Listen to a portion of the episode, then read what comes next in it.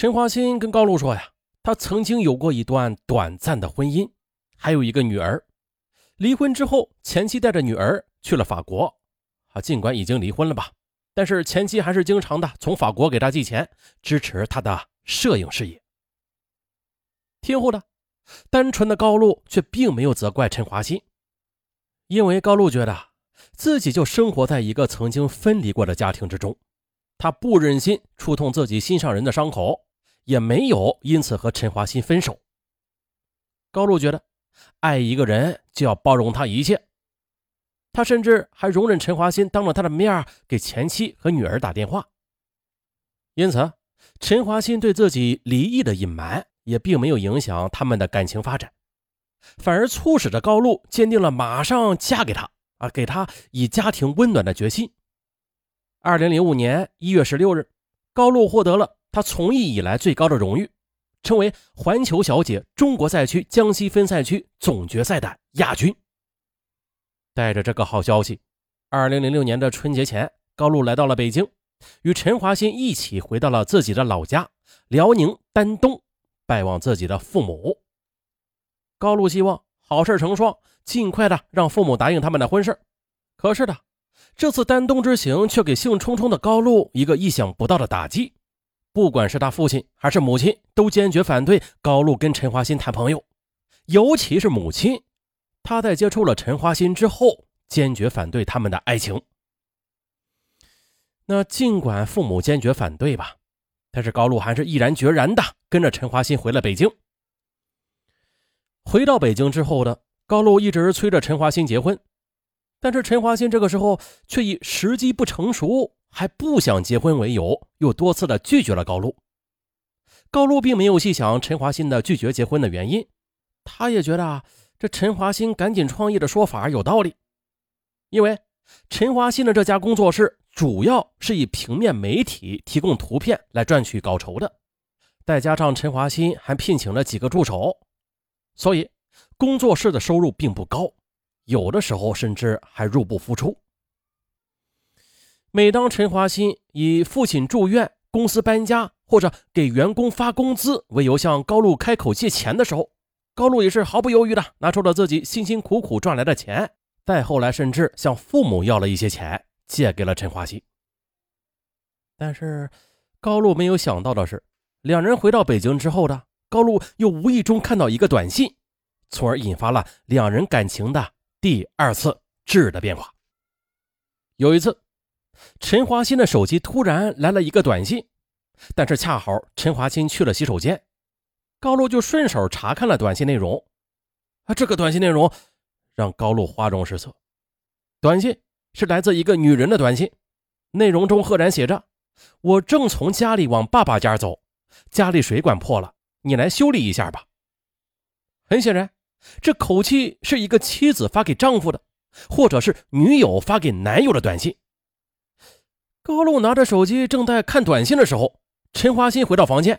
一看此景，立刻火冒三丈，两人就抢夺起来了。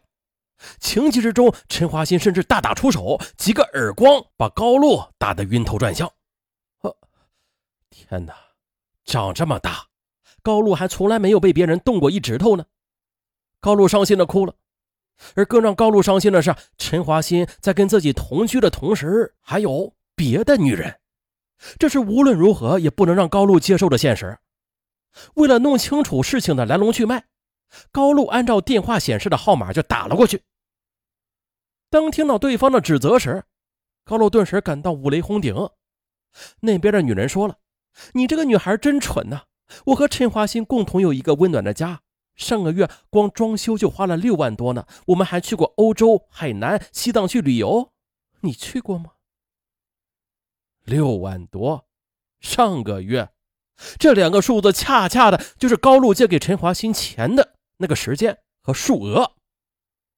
同时，高露又想起来陈华新告诉他的一个习惯，就是陈华新在工作的时候，他绝对不接电话，让高露尽量的去发短信联系。难道他跟别的女人外出旅游，就是怕自己打电话打扰了他们的好事吗？高露无论如何也想不到会有这样的爱情骗局。但是，接下来一个叫王源的女人打来的电话，让高露陷入了巨大的悲哀之中。那个叫王源的女孩责备高露说：“我没有想到他在向我表白忠诚的时候，竟然会跟你在一起厮混，你就是一个不折不扣的第三者。”天哪，怎么会是这样啊？高露的钢琴、电脑、衣物，还有高露全部在北京的财产，都搬到他和陈华新在北京的家了。他们都已经开始谈婚论嫁了呀。这个看起来非常绅士的男人。一个在媒体圈里小有名气的摄影家，他怎么会是一个爱情骗子呀？可是，还远远不止这些的。除了感情，被骗走的还有高露所有的积蓄和从父母那里要来的钱。二零零六年三月十五日，高露跟陈华新分手了。突然的感情变故让高露猝不及防，这时的他也是欲哭无泪。哀莫大于心死，他不知道该向谁去诉说自己积郁在心中的烦恼。离开亲人了，高露一个人在北京飘着，举目无亲，穷穷竭力。而也就在这个时候的，一个身材高大的身影站在了高露身后，他叫严书阳，是一家公司的老板。三年前，高露读大二的时候，曾经在他的公司里打过工。那虽然严书阳深深的爱着高露吧，但是他觉得自己配不上她。况且当时高露还只是个学生呢，所以严书阳把这份爱深深的埋在了心底。两人保持着很好的友谊，但是只限于兄妹之间的感情。那无论外表和性格看起来多么坚强的女性，她的内心总是希望有人疼、有人怜、有人来安慰，尤其是。在孤立无援的时候，在初春料峭的寒风中，严书阳静静地站在高露身后，什么也没有说，只是默默地看着她。他的眼神中带着爱恋和责备。面对高露突然的感情变故和充满泪水的脸，严书阳只是把那宽厚的肩膀递给了他，并且轻轻地拍了拍高露的头，说：“嫁给我吧。”我会对你好一辈子的。你肯娶我吗？我现在就要嫁给你，而且是马上。高露扬着脸看着严书阳，严书阳则笑笑说：“你不要赌气做决定，你先考虑考虑。”不，我已经决定了，而且是马上。高露的眼泪中闪着坚定的光芒。呃，好吧，那么。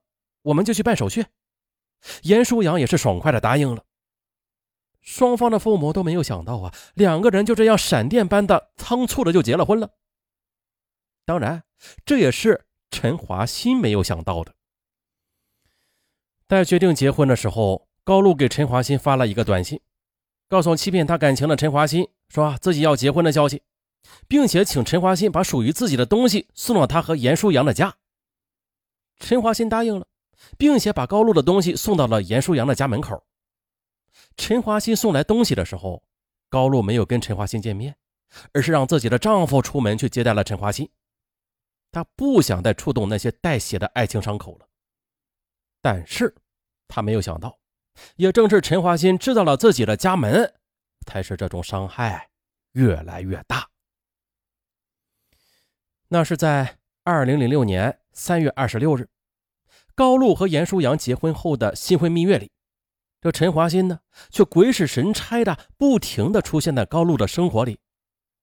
头一天晚上，高露和严书阳的活动，甚至是夫妻间的对话，陈华新第二天就会用短信发给高露，而且还有一些肉麻的短信，此起彼伏。这种让人心惊肉跳的短信连续不断的出现在高露的手机上，也让严书阳察觉到了什么。这样下去，家庭的安全感完全没有了。严书阳也愤怒了，他决定要找陈华新谈谈。但是高露却阻止了严书阳，她不希望丈夫去处理这件事儿，她希望依靠自己的能力来解决自己的感情问题。于是，二零零六年三月底的一个晚上，高露跟陈华新约好了，在陈华新的工作室里见上一面。让高露没有想到的是啊。当他独自一人赶到陈华新的工作室时，陈华新却突然的把工作室的门给锁上了。